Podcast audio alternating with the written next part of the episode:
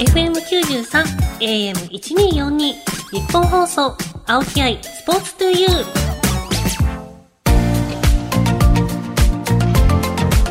こんばんは青木愛です。K ダッシュセカンドプレゼンツ青木愛スポーツトゥユー。この番組はこれからもっと注目してほしい輝くスポーツはたくさんあります。そんなスポーツに打ち込むアスリート関係者をお招きしていくスポーツトーク番組です。その競技の魅力やこれからの発展に向けてお話をしながらスポーツの持つ無限の魅力を言うラジオの前のあなたにお届けしていきます。本日のゲストはボートレーサーの野田翔吾選手です。元プロ野球選手で去年11月にデビューしたばかりのボートレース界期待の新星です。や結構私ボートレースをお仕事でさせてもらうことが多いのでちょっとそのボートレーサーの裏側って知れるのがすごく今日は楽しみで来ました。はい。たくさんお話を伺っていきたいと思います。この後野田選手いらっしゃいます。日本放送青木愛スポーツトゥユー K ダッシュセカンドプレゼンツ青木愛スポーツトゥユーそれでは本日のゲストをご紹介しましょう。この方です。こんばんは、ボートレーサーの野田翔吾です。よろしくお願いします。よ改めましてボートレーサーの野田翔吾選手ですよろしくお願いしますろしくお願いします。あのボートレース私ちょくちょくお仕事ではい。見るというか行って、はい。はい、レースとか見るんですけどめちゃくちゃ迫力ありますよねいやー、すごいと思います。ちょっとボートレーサーの方とこうやってお話しする機会って仕事しててもあんまりないのであーそうですねはいちょっと今日は詳しいところいろいろお話を伺えたらと思いますよろしくお願いしますお願いします。さあ、それでは少しプロフィールをご紹介します。1993年、福岡県のお生まれ。2015年、ドラフト3位で埼玉西武ライオンズに指名され入団。2年目には、若手有望株を集めた日本代表に選ばれると、国際大会でも活躍され、3年目にはチームの優勝に貢献します。2020年に引退。その翌年からボートレーサーの養成所に入り、去年11月、ボートレース戸田でデビュー。現在は埼玉支部に所属されています今回野田選手がボートレーサーになるまでまたボートレースがどんな競技かを教えていただきたいと思いますよろしくお願いしますあのそもそもプロ野球からボートレースってちょっとなんか結びつかないんですけどあー、そうですね。はい。なんで引退してからボートレーサーになろうって思われたんですか？まあ僕自身がもともとすごいボートのファンで、いつからですか？ちょうど本当2016年ぐらいからですね、プロ野球選手になってから、あの、先輩にすす勧められたというか、面白いぞやってみるかみたいな。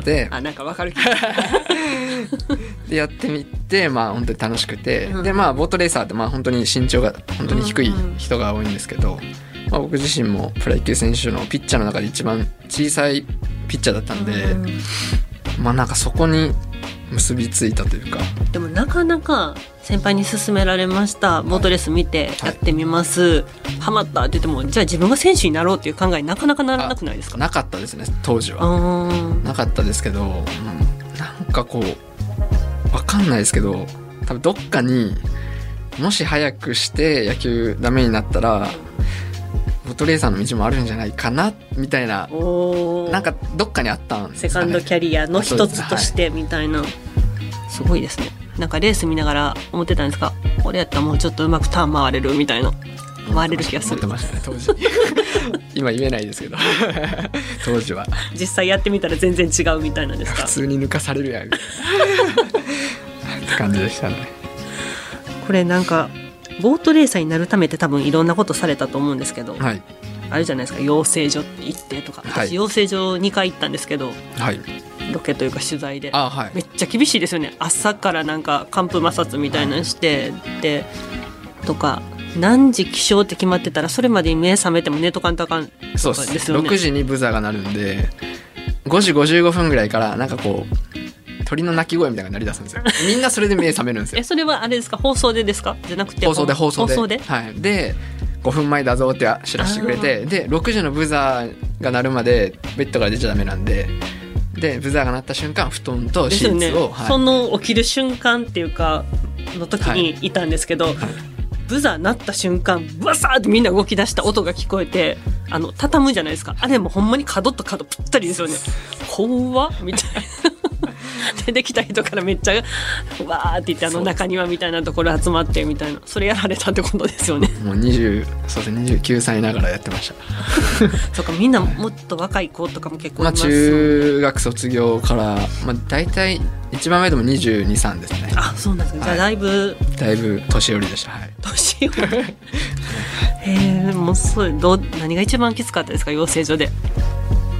いやぱそのなんか時間を決められてることじゃないですかね。もう一日のスケジュールが完全に決まってるので、うんうんまあなんかそれに応じてこう動いていくっていうのがもう一番きつかったかなっていう。これあの 野田選手はアスリートを対象とした特別枠？はい。あそんなんがあるんですね。そうですね。まあ一応あのなんていうんですかね。世界大会に出てるこう出たことがあるっていう実績があればうんうんそういう枠をいいただけてうんうん。試験を受けれるっていうのがありますね。けど養成所にはちゃんと入ってあそうです。はい。同じ生活をしんとあかん、全く同じ生活ですね。全然特別枠じゃないくないですか？でも入るのに本当に大体半年に2回試験があるんですけど、まあ、大体1回の試験で1200人に300人受けてで合格できるのは50人ぐらいなんで、あめっちゃ少ないん。や、はい、だってあの筆記とかもかなりありますよね、はいテストみたいな。もうその勉強してはるところにこっそり後ろから入ったんですけど、はい。みんなシーンとしてて黙々と勉強してはるからそうですね。頭も使うし。一番大変だったかもしれないです。やっぱ勉強したことなかったんで。ああもう野球ず野球漬けだきってたんで。ボートはもう結構法律に、まあ、ルールが結構法律に基づいてうん。大何条大何項とかそういうのがあったりして。むずい。でもそれをこう全部暗記しないといけないといけなかったそれ覚えてます？今。まあ覚えてないといけないのは覚えてますちゃんと、覚えて はい。えー、難しいですね。もうなんかレースができたらいいって乗れたらいいだけじゃないんですね。いやーもう結構罰則が厳しいんでやっぱりこうお客さんがお金をこうかけていただいてるんでうんもう本当にすごい罰則です。罰則です。は 改めてそもそもボートレースとはどういうものか聞いていきたいんですけどあのレース前に周回展示ってあるじゃないですか、はいはいはい。スタートとか、はい。私もあれ結構買う時見るんですけど、はい。見るんですね。見ます見ます。僕は全く見てなかったです。あほんまですか？見るけどスタート見ます。周回展示じゃなくてスタートはいはいははい見ます、あこの人めっちゃ出てるとかは見るんですけどあれどんな感じなんですか？あれをやった後に調整できるんですか？調整できないです。調整っていうかあの気持ちの面で。あ出過ぎたな。ああそうですね。スタートはもううはい。スタートはもう大体自分の勘で行くんであ今の勘で遅かったかとか、まあ、あ今の勘でフライングかあったらそれに合わせながらスタートしていきます。言うてでもあの表示されてる線からめっちゃ出てると思っても 0. 点何秒のあれですよね。そうです。0.2 100分のとか。100分の5とか。それを合わそうと思ってもぐらいのやつ合わせられなくないですか？あれ見てめっちゃ出てるわと思うけど数字にしたらすっごいビビたる数字やのにそれを体感で変えれるってすごいなと思って。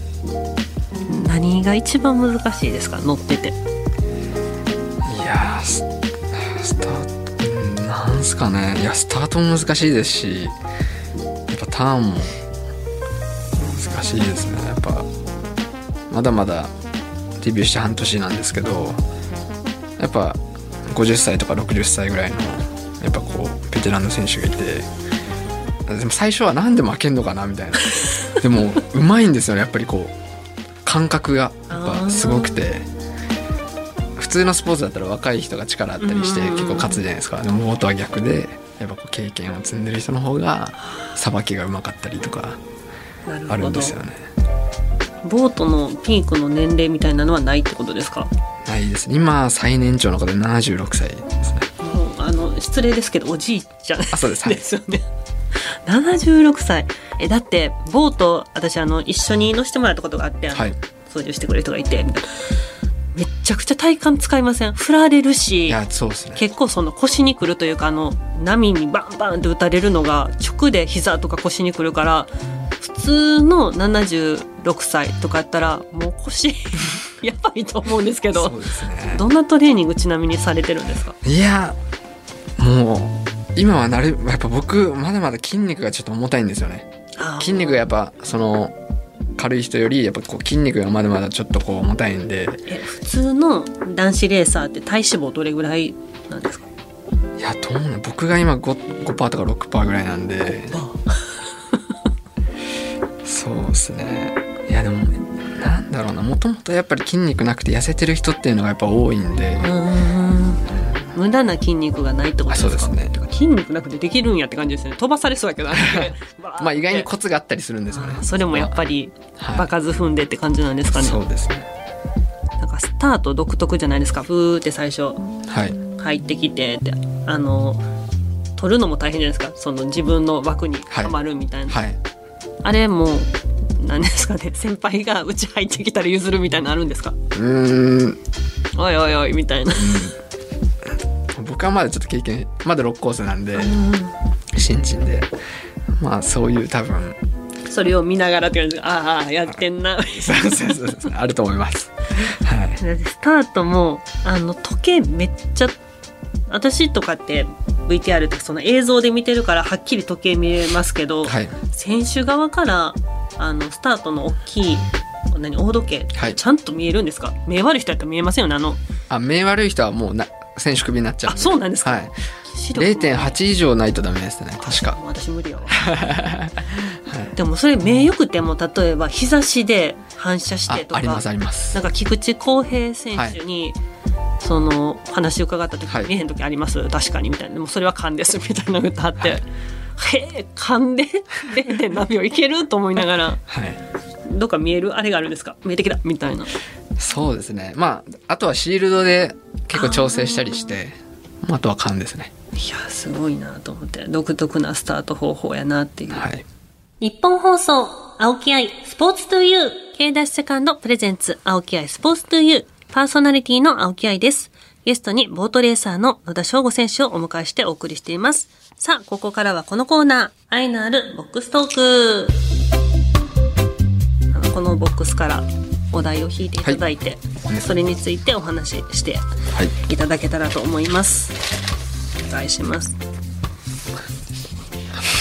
はい何？なんか面白いこと書いてまいしたや全然はい大丈夫ですはい。お題の方お願いします。はい思い出のレースです思い出のレースです。ありますか？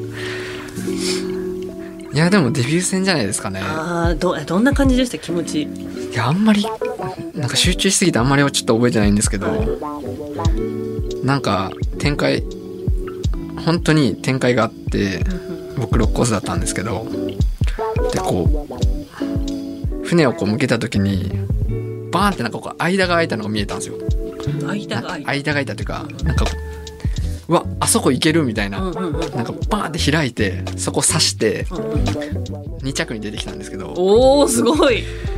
で2着にえー、みたいなえやばい2着やんどうしようどうしようと思ってなんか結構テンパってたんですよ でテンパってたらもうこう次の端幕来てやばいこれせ旋回しないといけないと思って回ってる時にうちからこうちょっとこうバーンってこう突っ込まれてうんバーンって飛ばされて、まあ、結局4着になったんですけどあ、でも、でも4なんですね。はいえ、6からの4って全然普通にすごくないですか？しかもデビュー戦ですよね。はいなんかあれですかね、パーンって開いたの見えるって。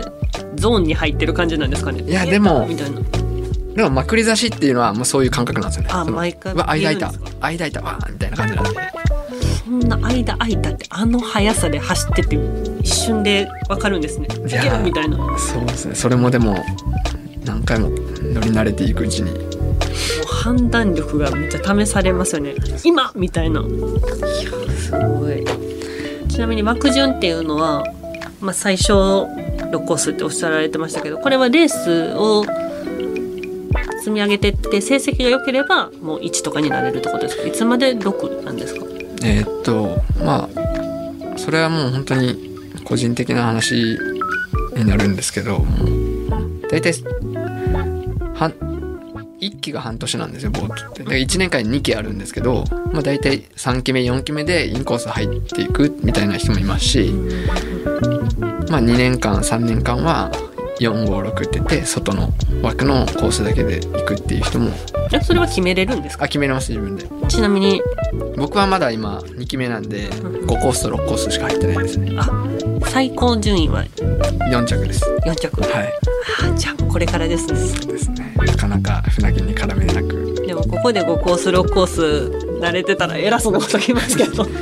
なんかたまにあるじゃないですか。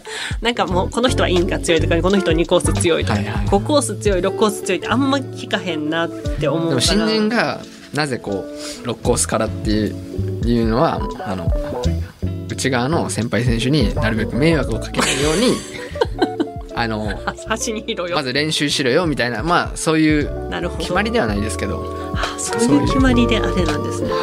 そうか大体インの選手って強いというかベテランの方。そうそうですね。インがやっぱ勝ちやすい競技なので。ちなみに松井茂選手が好きです。顔がっていうのともキングのあれですね。はい。王者の貫禄がはい。あるからっていう。あと関西人なんで。っていうどうでもいい話なんですけどもう一枚お願いします、はい。ちなみに女子選手では平高奈々さんが好きです、うん最もきついトレーニングです。おー最もきついトレーニング。減減量ですね。あトレーニングというより。減量もでもトレーニング。シンクロははい。あ、まあ、みんながみんなそうじゃないんですけど食事食べることもトレーニングと言われてて当時めっちゃ今普通やろ全然って思うかもしれないですけど当時結構細くてシンクロ選手にしたらだからもう食べんな痩せるしっていうのでめちゃくちゃ食べてたんですよ。あそれの逆ですよね。あそうですね。え減量ちなみにどういった方法で減量されるんですか？まあいろんな減量の仕方ありますけど基本みんなレース場に入ったらはい。まあなんていうんですかね。今最低体重が5 2キロなんですよ。52はい、で5 2キロない人もいるわけです、うんうんで5 2キロない人はこう重り積む、うんうんうん。こう自分でこうベストを着て重り積むんですけど、まあ、そうじゃない人、まあ、例えば55とか6ある人ってやっぱりなるべく5 2キロに近づけたいんで、レース場入ったら基本何も食べないですしプラスサウナ毎日サウナに入ってこう水抜きをどんどんしてあサウナもあるんですね。あります。はい。水抜きをして。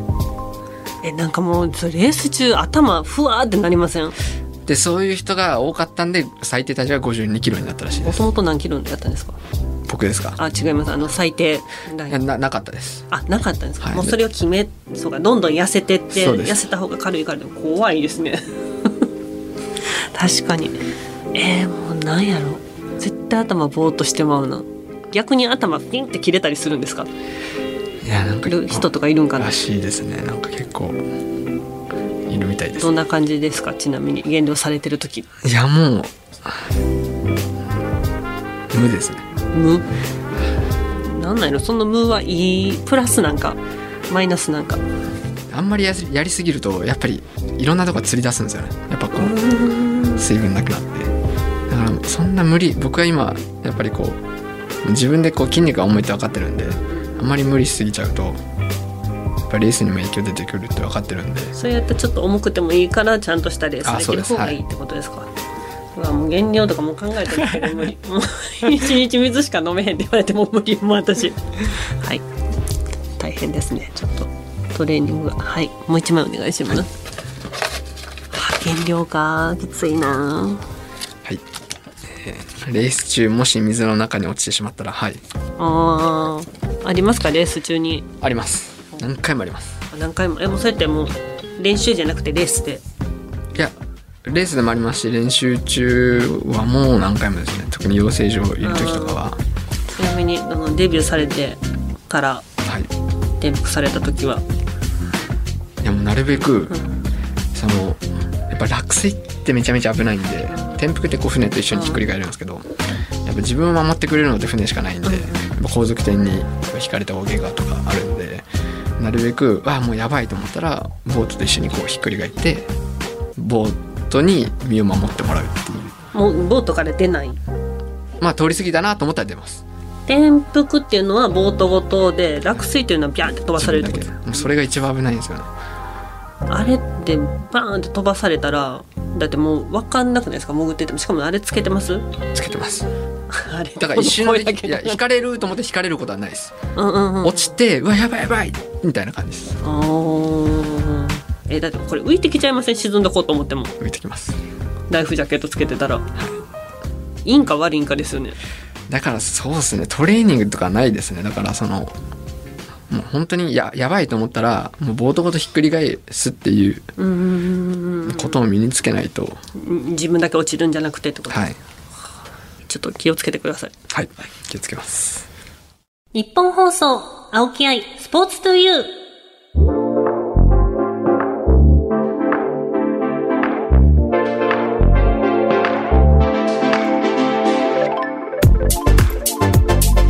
お送りしてきました K ダッシュセカンドプレゼンツ青木愛スポーツトゥユーまもなくお別れです。いやあの養成所の話やっぱり何回聞いてもっていうか私は2回言ってるんですけどやっぱりすごいですね。えぐい。なんやろしかも野田選手そのアスリートを対象とした特別枠って言ってたけどそんなに特別枠感もなくいやー久々にちょっとあの養成所での雰囲気をお話を伺ってて思い出しました。今はまだ野田選手6号艇ということですが5号艇6号艇。ぜひ4号艇から1着を取る野田選手を見たいと思います。はい。次回もゲストは野田翔吾選手です。さあ、番組ではあなたからの質問、メッセージもお待ちしています。番組メールアドレスは aispo.1242.com aispo.1242.com です。また、パソコン、スマートフォンアプリ、ラジコのタイムフリー機能を使って、この番組をもう一度聞くことができます。ぜひチェックしてください。さらにタイムフリーが終わった後は番組ホームページからポッドキャストで聞けます。ぜひホームページにアクセスして聞いてくださいね。それではお相手は私、青木愛でした。また来週。